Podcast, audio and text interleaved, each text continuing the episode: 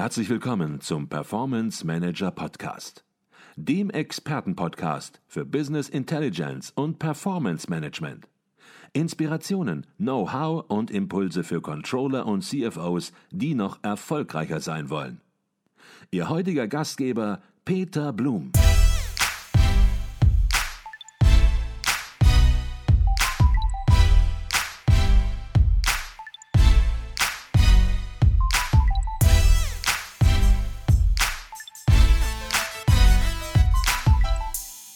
Jetzt hast Doch. du gesagt, wir machen nur ein, einen Vorschlag, wenn wir verhandeln müssen, wenn wir Rabatte geben müssen. Und du hattest einen Begriff erwähnt, das war die Mauertestfrage, wenn ich das richtig verstanden habe. Ja. Und einige werden diesen Begriff jetzt auch gehört haben und gesagt, Mensch, da können wir jetzt nicht drüber weggehen. Jetzt muss er erklären, was ist das für eine entscheidende Frage, die du ja auch entwickelt hast, äh, um zu erkennen, müssen wir verhandeln oder sollten wir nicht verhandeln? Gerne. Also da brauche ich jetzt, das sage ich dir vor allem den Zuhörern, äh, gefühlte fünf Minuten Zeit zur Herleitung, weil die Frage selber, die Technik selber ist banal. Ähm, und wenn ich die jetzt so direkt sagte, dann würde ich sagen, oh, was ist daran besonders? Also wir brauchen das psychologische Hintergrundwissen. Mhm. Ähm, selbst wenn du es nicht hast, wird die Frage funktionieren. Aber wenn du es nicht hast, wirst du es nicht einsetzen, weil du die Dynamik dahinter nicht verstehst und deshalb die Sinnhaftigkeit nicht. Mhm. Was ich aber vorher noch schnell unbedingt für alle, die zuhören, sagen möchte, wir haben ja vorher kurz darüber gesprochen. Da wir ja wissen, dass der Einkäufer selber weiß, dass er das, was er fordert, nicht kriegt, werden wir immer erst einmal Nein sagen auf jede Kundenforderung hin. Und das möchte ich so nackt nicht stehen lassen, weil wir in einer Stunde Gespräch natürlich nicht alles erklären können, aber das muss ich differenzieren. Wir sagen nicht nur Nein und lassen es stehen, sondern wir sagen ein, wie ich es nenne, herzliches, prolongiertes Nein. Das heißt, das Nein ist hart, Inhaltsebene, und deshalb müssen wir es in der Art Beziehungsebene herzlich soft machen. Mhm. Und mit prolongiert meine ich ein verlängertes Nein. Wir sagen nicht nur Nein, sondern geben dann noch was an Info mit rein und schließen immer mit einer Frage ab, weil wir das Gespräch, die Verhandlung ja führen möchten. Wer fragt, der führt. Das ist am Ende immer eine Frage. Das heißt, der Kunde sagt, also Herr Blum, um es auf den Punkt zu bringen, Fachabteilung hat sie als Favorit. Das Budget, was wir für Ihren Angebotspreis bräuchten, haben wir aber nicht. Was wir allerdings haben, sind zwei bessere Angebote. In der jetzigen Entscheidungsphase zählt nur noch der Preis, deshalb wir würden es gerne mit Ihnen machen, dazu müssen Sie uns aber entgegenkommen. Was mhm. können Sie noch machen? Und jetzt dürfen wir eben keine Rabatte geben, keine Rabattsignale senden. Wir müssen durch professionelle Preisverhandlungsführung herausfinden, ist der Rabatt wirklich nötig? Ja oder nein? Würde mein Rabatt etwas ändern? Und jetzt sagen wir das herzlich prolongierte Nein. Zum Beispiel, indem wir sagen, Herr Kunde, gerade weil dieses Projekt für uns auch so wichtig ist. Also das ist nur ein Formulierungsbeispiel, ja, muss jetzt nicht wortwörtlich mhm. sein, nur die psychologische Struktur muss sein. Also Herr Kunde, gerade weil für uns dieses Projekt auch so wichtig ist, haben wir extra unseren äußersten Preis kalkuliert und angeboten. Deshalb kann ich am Preis selbst leider wirklich nichts mehr machen. Wie kommen wir jetzt zusammen? Das ist herzlich, das ist klar im Inhalt mit dem Nein und wir behalten die Gesprächsführung. So, mhm. ähm, lieber als die Mauertestfrage, oder anders gefragt, wie viel Zeit haben wir noch? Aber wir haben noch Zeit, Tim. Wunderbar. Dann machen wir die Mauertestfrage und die Szenarien, die sich jetzt ergeben. Ähm, ich versuche mich sehr kurz zu halten. Mhm. Jetzt erfordert also, und wir sagen herzlich prolongiert Nein, und jetzt passiert was Unglaubliches. Ungefähr ein Drittel aller Kunden wird jetzt sagen, na gut, wenn am Preis nichts geht, müssen wir aber nochmal über XY reden. Das heißt, der Kunde selbst verlässt jetzt die Preisverhandlung, akzeptiert unseren Preis und wir haben zum Erstangebotspreis abgeschlossen. Und das ist was, was für alle, die ich da draußen kenne, bislang fast undenkbar, unvorstellbar ist. Gerade wenn wir in vermeintlich hartem Wettbewerbsdruck, Preiskampf sind. Erstangebotspreis, Abschlusspreis. Durch einmal herzlich Nein sagen. Wird es immer so sein? Nein. Aber in ein Drittel der Fälle reicht einmal Nein sagen, wir setzen unseren Preis durch. Mhm. Jetzt gibt es ein zweites Drittel. Da fordern die Kunden zwar nach, aber knicken innerhalb ihrer Forderung ein. Wie klingt das? Sie sagen also, sie müssen sich deutlich bewegen. Wir sagen Nein. Und dann fordert der Kunde zwar nochmal, nickt aber innerhalb der Forderung ein. Und das klingt dann so wie, geht wirklich gar nichts mehr. Oder, naja, also etwas werden sie doch mitgebracht haben, oder nicht? Also, und erkennst schon an der Struktur der Frage und oder auch am Ton, so wirklich sein muss es nicht. Ja, er will es halt nochmal versuchen. Was sagen wir jetzt? Wir sagen wieder freundlich ein Nein und begründen genau. das. Ganz, ganz genau. Jetzt sagen wir, wir müssen natürlich variieren, flexibel in der Kommunikation im, im Wording bleiben. Aber wir sagen inhaltlich genau das Gleiche, das herzliche prolongierte Nein. Und sagen, Herr Kunde, ich verstehe Sie. Bitte verstehen Sie auch mich, dass wir, weil wir dieses Projekt unbedingt mit Ihnen umsetzen möchten, bereits den äußersten Preis kalkuliert haben. Das muss ich vielleicht auf meine eigene Kappe nehmen, dass ich diesmal nicht mal mehr einen Verhandlungsspielraum mit eingepreist habe, weil wir das Projekt unbedingt gewinnen wollen. Mhm. Wie können wir uns jetzt außerhalb des Preises einigen? Wie kommen wir zusammen? Und jetzt sagen die, die in diesem Szenario drin sind, die zwar ein zweites Mal fordern, aber innerhalb der Forderung einknicken, die sagen jetzt, na gut, wenn tatsächlich nichts mehr geht, dann machen wir es halt. Das heißt, zweimal Nein sagen, im Zweifel, und dann haben wir bei diesem zweiten Drittel wieder mit unserem Erstangebotspreis erfolgreich abgeschlossen. Durch zweimal herzlich Nein sagen. Mhm. Und jetzt gibt es die dritte Kategorie. Die fordern einmal hart, wir sagen Nein. Die fordern ein zweites Mal, knicken aber nicht innerhalb der Forderung ein, sondern fordern ein zweites Mal hart. Und was sagen wir wieder? Wir sagen wahrscheinlich wieder Nein. Richtig. Wir müssen es tatsächlich aushalten, auch in einer zweiten harten Forderung erst einmal Nein zu sagen. Warum? Wir wissen, die Kunden blöffen erst einmal und vielleicht habe ich hier einen harten Blöffer oder einen Sachzwang zur Preisreduktion. Ich weiß es aber nicht. Ich muss es noch rausfinden. Deshalb muss ich erst einmal wieder Nein sagen. Das ist das gleiche Nein wie im zweiten Drittel des vorhergehenden Szenario, was ich beschrieben habe, im, wie genau wir es machen. Und jetzt knicken wieder die Hälfte dieses letzten Drittels ein und sagen, na gut, wenn am Preis diesmal tatsächlich nichts mehr geht, dann, aber nächstes Mal müssen wir uns nochmal unterhalten. Und zack, wieder, zweimal Nein gesagt, unseren ersten Angebotspreis zurücksetzen. Die zweite Hälfte dieses letzten Drittels aber, die wird hart ein drittes Mal fordern und sagen, nein, dann sind sie raus. So.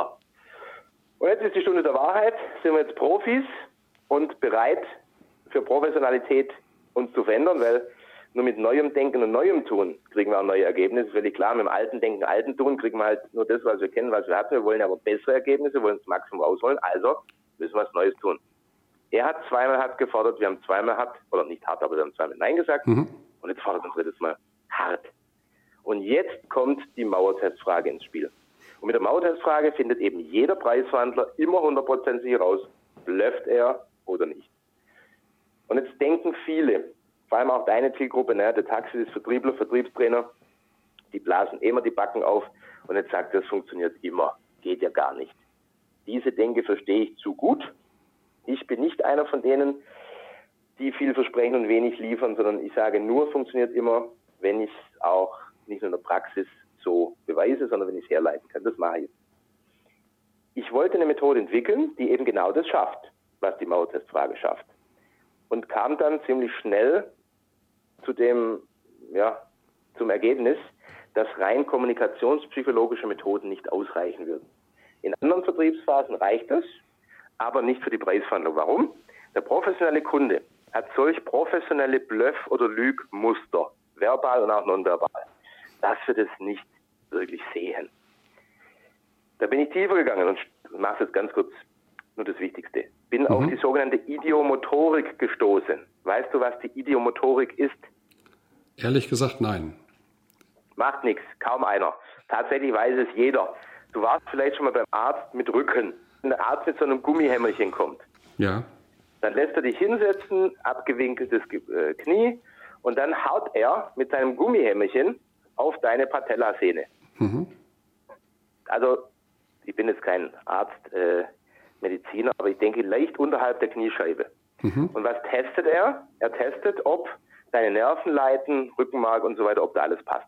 Mhm. Und mit diesem Test, das ist wie 0-1, ja, nein, schwarz-weiß, weiß er, jawohl, Nerven, äh, Impulsweiterleitung, alles gesund oder nicht. Ja, nein, schwarz-weiß 0-1. Und jetzt ist es so, dieser idiomotorische Reflex, der uns übrigens davor schützen soll, dass wenn wir stolpern, dass wir dann geradeaus mit dem Gesicht auf den Boden krachen, sondern schnell wird jetzt äh, der Unterschenkel vor und wir fangen uns quasi mit dem Bein wieder auf. Dieser Test, diese Idiomotorik, löst den idiomotorischen Reflex aus. Und der idiomotorische Reflex ist schneller als jeder Gedanke. Was heißt das? Wenn ein Mensch lügt, wenn er das will, ja, zum Beispiel beim Preis mit seiner Rabattforderung, mhm. dann braucht er einen bewussten Gedanken, dass er das jetzt machen will. Ja, ich sage jetzt nicht die Wahrheit, ich bleff jetzt. Verstehst du? Mhm. Also die Reihenfolge ist Impuls, Reflex, Gedanke, Handlung. Okay. Im Sinne von verbale Lüge. Reflex, Gedanke, Lüge. Jetzt ist der idiomotorische Reflex bereits schneller als der Gedanke. Das heißt, der Blöffer, der zeigt sich als Blöffer natürlich völlig unbe unbewusst, bevor er überhaupt selber den Gedanken denken kann und natürlich zehnmal schneller, bevor er die Lüge ausspricht. Das heißt, bevor er überhaupt spricht, weiß ich schon, dass er gleich lügen wird. Mhm. Ist diese Gedankenkette nachvollziehbar? Absolut, ja. Gut, weil ich versuche es halt in Anbetracht der Zeit sehr kurz zu halten. Ja. Ähm, so. Das nächste, was wir wissen müssen, die Mauertestfrage produziert immer die Wahrheit im Gefragten. Egal, ob ich jetzt einen Blöffer vor mir habe, ich weiß es ja noch nicht, da sitzt einfach ein Mensch, egal ob am Telefon oder fort, und jetzt weiß nicht, ist es ein Blöffer, ja oder nein. Aber die Mauertestfrage produziert immer die Wahrheit im Gefragten. Das heißt, der, der die Wahrheit sagen will, der wird sofort das aussprechen, was er im Sinn hat, was er im Kopf hat. Ja, weil es gibt ja keinen Grund zurückzuhalten. Ähm, kurzer Themawechsel, ganz andere Frage, Peter. Hast du einen zweiten Vornamen? Nein. Jetzt hast du kurz nachgedacht. Warum? Weil ich natürlich überlege, was du mit der Frage bezweckst. Aha, okay. Also, ähm, woran habe ich erkannt, dass du nachdenkst? Es kam zu einer kurzen Verzögerung meiner Frage, ja. bevor du verbal geantwortet hast. Du hast eine sofortige Reaktion gezeigt, nämlich kurz mit der Zunge geschnallt. Das ist auch ein Nachdenklaut. Äh, plus die kurze Verzögerung, daran weiß ich, dass du nachdenkst. Ich wollte gerade ein ganz anderes Learning, dass du nämlich eine direkte Antwort gibst, weil ich dachte, du musst nicht drüber nachdenken, ob du zweiten Vornamen hast. Macht aber nichts. Ja, weil ich sehe trotzdem an der Antwort, hat er nachgedacht oder nicht. Ja. Ähm, machen wir was anderes. Ähm, Peter, welches meiner beiden Bücher hast du zuerst in der Hand gehabt? Kaltakquise. Auch noch mal kurz nachgedacht, auch doof. aber das war eigentlich schon relativ spontan. Außerdem stimmt es ja, sogar. relativ. Aber relativ macht halt wieder nicht absolut. ähm, anyway, wir nehmen es jetzt mal als Learning gegeben hin. Wenn einer was im Sinn hat und nicht nachdenkt, sagt er sofort. Umgekehrt, okay. wenn er nachdenken muss, warum auch immer, dann kommt es zu einer kurzen Verzögerung. Klassisches Beispiel, du hast jetzt auch bei den anderen Fragen nachgedacht, was völlig okay ist. Ähm, Peter, wo warst du an Silvester vor drei Jahren? Gut, das wird schwieriger. Da muss ich in der Tat nachdenken. So, und wenn jetzt diese Pause nicht gefüllt hättest, wäre tatsächlich eine lange Nachdenkpause entstanden. Richtig. Und das ist, das ist das Learning, was ich dir und deinen Zuhörern geben möchte. Wenn jemand nachdenkt, dann entsteht die Nachdenkpause. Derjenige, der die Mauertestfrage stellt bekommt, gleich nenne ich sie natürlich, mhm. der hat die Wahrheit im Kopf. Wenn er lügen will, hat er die Wahrheit im Kopf, die will er aber nicht sagen, weil er will ja lügen und jetzt muss ich, nach, jetzt muss ich überlegen, was sage ich jetzt. Und während er sich überlegt, was sage ich jetzt, entsteht diese Nachdenkpause. Das heißt, wir achten auditiv mit den Ohren, gibt es eine Verzögerung zwischen der Mauertestfrage und der verbalen Reaktion des Gegenübers. Also wenn wir jetzt Anbieter, Verkäufer sind, dann des Kunden, des Einkäufers. Mhm. Zweiter Punkt. Ähm, wir sind jetzt am Telefon am Telefon gilt auch in echt all das, was ich gerade gesagt habe, die Verzögerung. Bei mhm. großen, wichtigen Verhandlungen hoffe ich, dass alle, die verhandeln, mit dem Kunden auch gegenüber sitzen, weil im persönlichen Kontakt viel mehr möglich ist. Stichwort äh, nonverbale Kommunikation, visuelle Signale etc. Und gerade für die Mautestfrage gibt es ein zweites wichtiges Element, was wir vor Ort nur sehen können. Es geht nämlich um ein visuelles Element. Peter, jetzt denk mal wirklich kurz drüber nach. Wo warst du an Silvester vor zwei Jahren? In Ägypten. Mhm. Und alle, die jetzt zuhören, bitte beantworten Sie wirklich die Frage, die ich Ihnen jetzt stelle für sich. Wo waren Sie? Na, halt, das wäre jetzt ein Negativbeispiel. Ähm, ich will ja niemanden in den Negativ. Ja, doch, wir machen es jetzt einfach zu Lernzwecken. Die meisten Menschen wissen, wo sie war bei 9-11. Wo warst du bei 9-11? In der Firma. Genau, muss kurz drüber nachdenken, aber dann hast du die Antwort. Und alle, die jetzt nachgedacht haben, die frage ich direkt, weil wir zwei uns unterhalten. Was ist mit deinen Augen passiert, als du gerade nachgedacht hast? Die gingen leicht nach oben, meine ich. Ja, und ich meine jetzt gar nicht diese eher alte NLP-Thematik. Schauen wir nach rechts oben, links unten, ist es konstruiert, ist es erinnert? Darum geht es nicht. Aber wichtig ist zu wissen, wenn wir kurz und oder intensiv aber nachdenken, weil länger am Nachdenken sowieso, wenn wir kurz und intensiv nachdenken, dann reißt der Blickkontakt ab. Wenn wir am Tisch säßen, schauen wir uns an in der Verhandlung, dann reißt der Blickkontakt ab und wir suchen förmlich mit den Augen nach unserer Antwort. Zusammengenommen, wenn jemand vertieft nachdenkt, dann entsteht die Nachdenkpause. Wenn jemand vertieft nachdenkt, weil er zum Beispiel lügen will, was sage ich jetzt, dann gehen die Augen weg, der Blickkontakt reißt ab. Also, bevor ich jetzt die Mauertestfrage gleich nenne, das ist wichtig zu wissen. Okay. Die Mauertestfrage produziert immer die Wahrheit im Kopf des Gefragten. Wer lügt, muss dafür nachdenken, weil die Wahrheit will er nicht sagen, was wahr ist. Er verrät sich bereits durch das Nachdenken. Deshalb ist es irrelevant, was er gleich verbal tatsächlich von sich gibt und sagen wird. Derjenige, der bereit ist zu sagen, was er im Kopf hat, muss nicht nachdenken und kommt in einer reflexartigen Antwort. Das ist das Wirkprinzip. Und jetzt kommt die Mauertestfrage. Ganz simpel. Der Kunde sagt, Sie müssen sich deutlich bewegen. Erste Forderung, wir sagen nein. Er sagt doch. Zweite Forderung, wir sagen nein. Und er kommt jetzt mit der dritten Forderung und sagt doch. Sonst sind Sie raus. Ich habe andere Angebote. Es ist jetzt an Ihnen. Ja, Pistole auf die Brust, friss oder stirb. Dritte harte Forderung. Und jetzt wollen wir wirklich herausfinden, haben wir einen professionellen Hardcore-Bleffer vor uns oder ist da wirklich der Sachzwang zur Preisreduktion? Und das finden wir mit der Mautestfrage aus. Jetzt sagen wir ganz einfach, Herr Kunde, ich kann am Preis nichts mehr machen. Lassen Sie es jetzt daran scheitern. Mhm. Nochmal, ich kann am Preis nichts mehr machen. Lassen Sie es jetzt daran scheitern. Und derjenige, der nicht blöft, hat jetzt die Wahrheit im Kopf, ja, ich kaufe so nicht und wird sofort sagen, ja, aber nicht ich, sondern Sie. Also ich habe es Ihnen jetzt gesagt. Jetzt wissen wir, sofortige Reaktion, also keine Verzögerung, Blick bleibt konstant, das ist wahr. Wenn wir uns unsicher sind, zum Beispiel wie bei dir gerade, du hast nachgedacht auf eine einfache Frage hin, dann stellen wir die Frage einfach noch einmal. Und allerspätestens, brauchen wir selten, bei der zweiten Runde kriegen wir ein eindeutige nonverbale Signale. Mhm. Jemand, der noch blöfft, der im Kopf hat, nein, ich lasse es nicht scheitern, ich habe ja das Budget und ich will ja eh kaufen, der muss jetzt überlegen, was sage ich jetzt. Und in dem Moment, wo er nachdenkt, kommt es zur Nachdenkpause, also zur Verzögerung zwischen der Mautestfrage und seiner verbalen Reaktion. Plus, mhm. der Blickkontakt wird abreißen, die Augen gehen weg und wir wissen jetzt, egal was er gleich sagen wird, er blöft. Mhm. Und jetzt wissen wir, jawohl, heute ist Ernte, fette Beute, Erntedank. Wir werden unseren Preis tatsächlich auch da durchsetzen. Ja, letzter Gedanke, wenn nicht, wenn wir also herausgefunden haben, wir müssen uns bewegen, dann kommt es relativ statt absolut zum Tragen.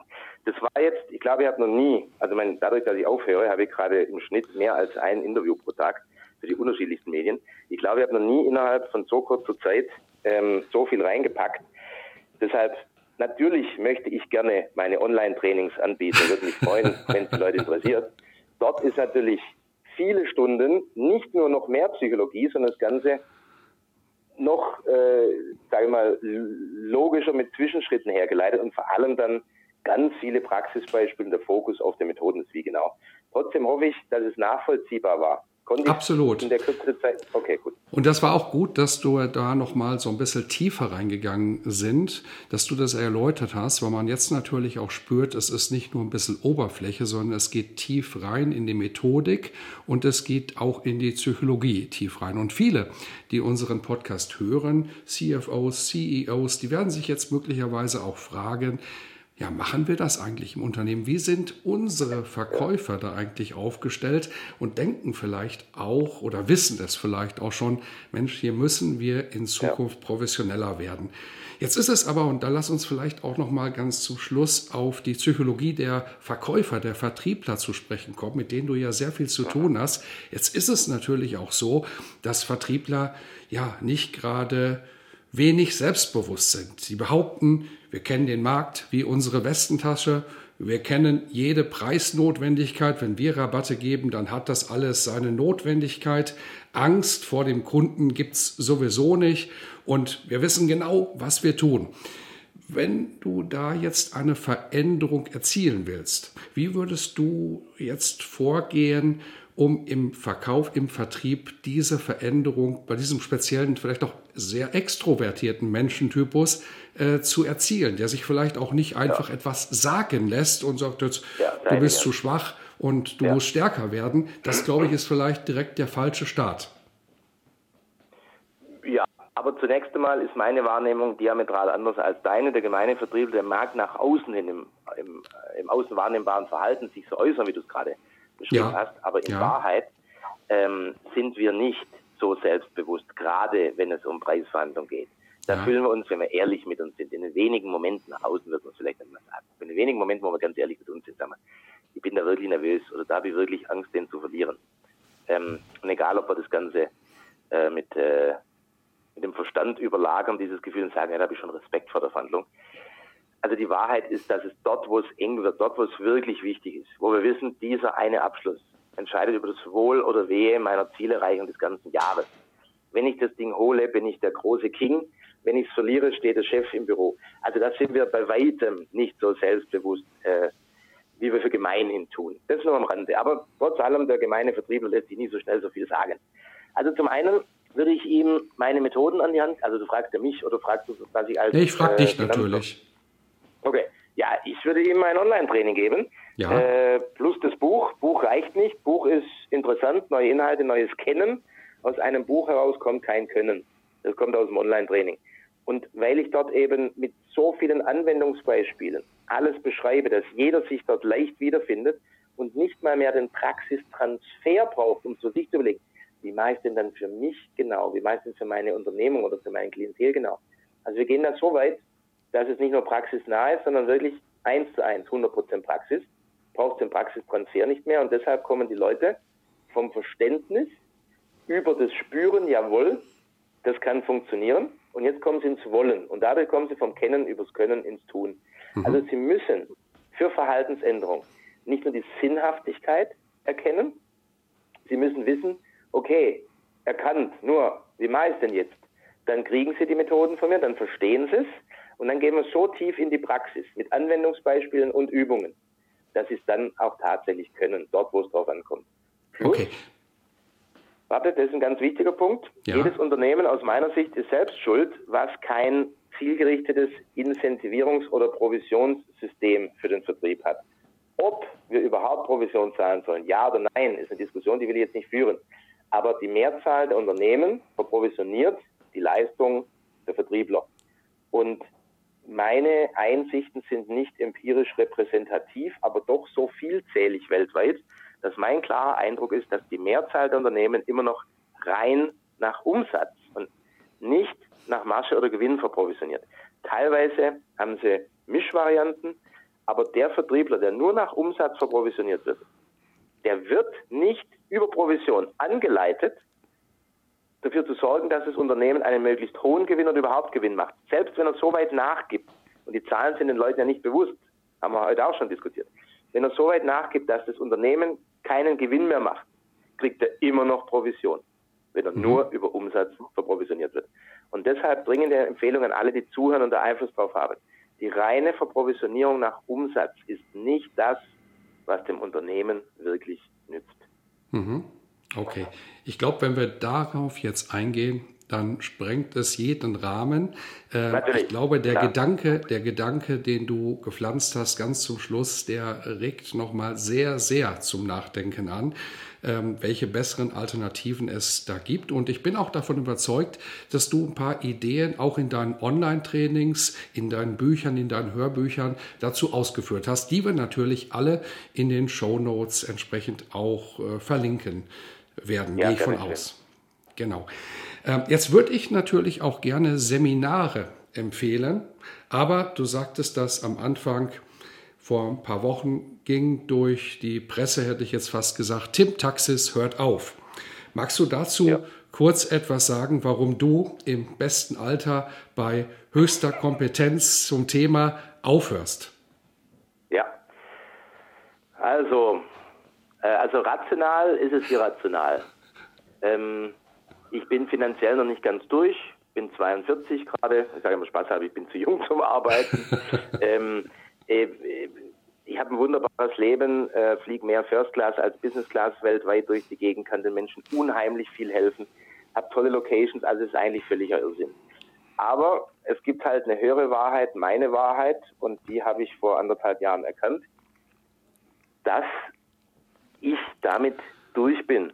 Ähm, das habe ich nicht entschieden, das war keine Entscheidung, geschweige denn eine bewusste Entscheidung von mir, sondern das musste, es war am Anfang müssen, ich einfach erkennen, in mir, nennen wir es höhere Selbst oder was auch immer, du es nennen magst, äh, welches Weltbild auch immer du hast, es war einfach meine höhere Wahrheit, es ist rum, es ist vorbei. Mhm. Ähm, und dann war ich lang genug im Widerstand mit dieser Wahrheit, weil es gab mehr Gründe, sie nicht annehmen zu wollen, als dann nicht dem Fluss des Lebens zu übergeben. Aber irgendwann habe ich dann erkannt, es ist einfach meine Wahrheit, da hat mich mein Körper dabei unterstützt, der mich einfach immer wieder eingebremst hat. Und ich, das kann doch nicht wahr sein. dann bin ich ganz mal hinterher. Und, ja. Also in meiner Welt ist es wahr, dass wenn wir nicht auf uns hören, nehmen wir das Herz oder Seele, also diese eher äh, liebevollen, leisen, aber wahren Signale, dann sagt die Seele irgendwann, wenn wir nicht auf sie hören, du Kollege Körper, geh du mal vor, auf mich hört er nämlich nicht. Und dann spüren wir es halt äh, und dann kriegen wir das Angebot, da mal tiefer zu gehen, uns damit auseinanderzusetzen. Und wenn wir das machen, dann ist da ein wunderbares Lernen drin, werden wir auch gleich wieder gesund. Und so ist es dann halt bei mir auch. Und ähm, meine Wahrheit ist, ich ziehe mich als öffentliche Person, Speaker und Trainer komplett zurück. Mhm. Und der Grund ist letzten Endes, um es einfach zu sagen, auch in meinem ganzen Leben ging es für mich privat immer ums Außen. Ganz früher habe ich meine Bestätigung übers Außen geholt, meinen Selbstwert ganz früher. Ähm, aber selbst jetzt geht es noch in meinem Job auch primär um die Kommunikation im Außen. Also immer das Außen, in verschiedenen Facetten. Mhm. Und tatsächlich ist bei mir seit acht Jahren eine innere Transformation im Gange, die dazu geführt hat, dass ich heute in einem ganz anderen Bewusstsein bin und lebe, als das früher der Fall war. Und diese innere Transformation hatte eben keinerlei Repräsentation im Außen, in dem, was ich tue. Mhm. Und jetzt ist es halt mittlerweile so, dass ich mich entschieden habe, ich möchte gar nichts mehr tun im Sinne von machen, sondern ich möchte umkehren und damit halt eine innere Einkehr. Und äh, das heißt, ich ziehe mich aus dem Außen zurück und äh, verbringe eben sehr viel mehr Zeit in der Stille und Meditation. Mhm. Du hast jetzt sehr persönlich geantwortet und das äh, schätze ich auch sehr. Und dann lass mich auch was Persönliches sagen. Ich finde das wirklich sehr, sehr schade, dass du aufhörst, weil du bist einer der wenigen, und es gibt viele, aber du bist einer der wenigen, die mich wirklich inspiriert haben, die auch neue Gedanken gebracht haben, die nicht nur alles nacherzählt haben, sondern die sich wirklich Gedanken gemacht haben, die, ja, ich sagte das, inspiriert haben. Und ja, dass du aufhörst, das tut mir auch ein bisschen persönlich weh, aber müssen das akzeptieren und vielleicht, vielleicht, vielleicht gibt's Hoffnung und ja, bei jedem Ende kommt vielleicht auch irgendwann mal wieder ein Anfang. Das gab es in der Showbranche. Du hast ja gesagt, das ist ein professionelles Spiel. In der Showbranche kommt das ja ab und zu vor. Und vielleicht bist du dann der Erste der bei uns im Podcast wieder auftaucht und erklärt, warum du zurückkehrst auf die Bühne und entsprechend weiter Impulse setzen musst. Aber lass uns zum Ende kommen dieses Podcasts und ich bin auf deine Antwort gespannt. Und die letzte Frage im Podcast, im Performance Manager Podcast, die ist immer die gleiche. Und ja, Wenn es das Letzte ist, sozusagen, was du als öffentliche Person noch mitgibst, dann finde ich das sehr spannend. Was würdest du jungen Controllern, jungen Finanzer, Finanzern, die vielleicht von der Uni kommen, ihren beruflichen Weg starten, was würdest du als Nicht-Finanzer ähm, was würdest du diesen Menschen mit auf den Weg geben, damit es mit der Karriere, vielleicht auch mit dem Leben in die richtige Richtung und nach vorne geht? Gibt es da so ein, zwei Punkte, wo du sagst, passt auf, macht etwas, äh, da habe ich Fehler gemacht oder da habe ich Dinge richtig gemacht in der Vergangenheit, das hat mir geholfen. Was würdest du diesen jungen Leuten, die von der Uni kommen, was würdest du denen zurufen wollen? Mhm. Also zunächst einmal ähm, bin ich froh, dass deine Frage so lang war, dass ich Nachdenkzeit hatte. Ja. ähm, ich empfehle Ihnen, dass Sie immer wieder Innenschau, Reflexion, also Innenschau halten, reflektieren, ob das, was Sie jetzt meinen, was das Richtige ist, was es zu tun gilt, der nächste Schritt oder was es auch sei, ob das wirklich Ihre eigene Wahrheit ist oder ob das nicht nur das Rollenverständnis ist weil du gerade sagst, die frisch von der Uni kommen etc. Ähm, viele denken ja, ja, gerade am Anfang muss man sich beweisen und so weiter.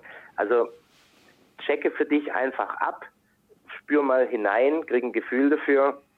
Gerade der gemeine Controller, der es ja eher mit Zahlen, Daten, Fakten hat, aber mhm. mal für sich selber wirklich hinzuspüren, das Gefühl dafür zu kriegen. Ist das wirklich wahr? Ist das meine Wahrheit? Will ich das wirklich so machen? Oder hätte ich das jetzt nur reflexartig, ohne drüber nachzudenken, unbewusst so gemacht, weil ich denke, dass man das so macht, Rollenverständnis etc. Ähm, ich glaube, das ist ein ganz wichtiger Weg, weil gerade im Business verwechseln viele ihr Sein mit ihrer Rolle. Und wenn wir das lange genug machen, entfernen wir uns mehr und mehr von uns selbst. Und je weiter wir uns voneinander entfernen, umso größere Distanz und dann zerreißt einen oft. Und das ist auch der Grund, warum viele so heutzutage Rücken haben oder Burnout oder whatever. Mhm. Und je näher wir bei uns sind, an unserer Wahrheit dran und danach handeln, umso leichter wird alles fallen. Weil äh, du hörst es ja raus, ich bin ja Schwabe. Bei uns sagt man bloß Schaffe, Schaffe, Häuslebauer, bei uns sagt man ohne Fleiß kein Preis. Mhm. Erst die Arbeit, dann das Vergnügen. Ich sage heutzutage, Erfolg ist, wenn es einfach geht. Und erst das Vergnügen, dann die Freude. Ja, weil wenn wir wirklich unseres tun, dann fällt es uns wirklich leicht, dann fällt uns ganz viel zu, dann gibt es ganz viele vermeintliche Zufälle. Das mhm. ist mein Tipp auf deine Fragen und ich möchte noch abschließend Danke dir sagen, danke für das äh, Gespräch ähm, und die Möglichkeit eben meine Sicht auf die Dinge zusätzlichen Menschen, die ich sonst nicht erreiche, anzubieten und auch vielen Dank für deine ganz herzlichen freundlichen Worte vor. Ich möchte mich bei dir bedanken und ich weiß, dass das ja heute eines deiner allerletzten Interviews ist als öffentliche ja. Person. Das hast du gesagt. Ich glaube sogar, vielleicht sogar das letzte, wenn nicht noch was hinten dran gekommen ist. Ich möchte mich bei dir bedanken und ich glaube gerade auch dein Tipp an junge Leute, der sollte zum Nachdenken anregen und war sehr wertvoll. Tim, herzlichen Dank für diesen tiefen und vor allen Dingen längsten Podcast aller Zeiten, den ich jemals produziert habe. herzlichen Dank, Tim. Äh, ich danke dir, Peter. Danke herzlichen Dank.